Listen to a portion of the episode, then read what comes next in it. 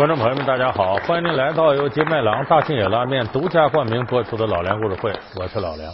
在我们生活当中啊，形容一个人挺聪明，往往有那么词儿，说你这人心眼儿忒多。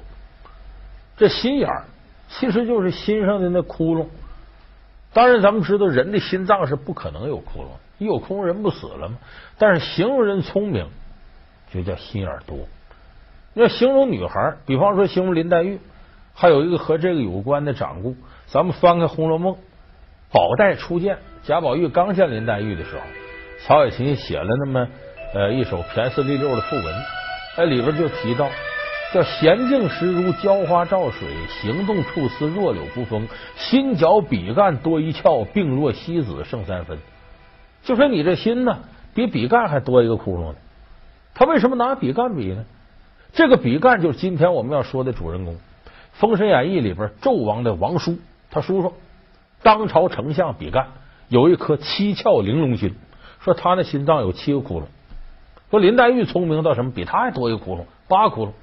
其实这是夸张。我刚才说心脏有窟窿，那那肯定缺血，早就死了。这就形容人聪明。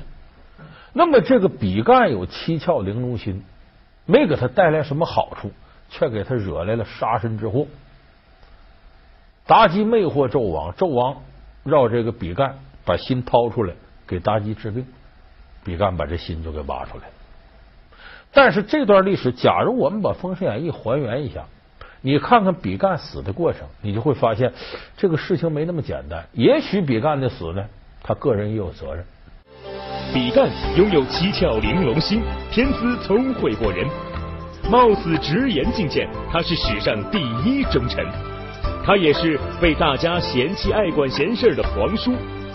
比干之死是商纣王的残暴，妲己的陷害还是另有隐情？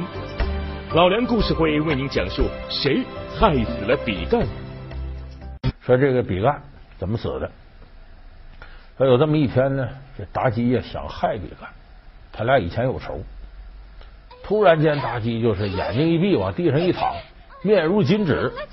这只有出气儿没有进气儿。快去报告大王！纣王一看坏了，我美人啊，怎么这样了呢？他说我打小就落下个心脏病，一到这时候就犯病，一犯病上不来气儿就完了，我得吃什么什么药？说这药咱有啊，光有这药不行啊，得有个药引子。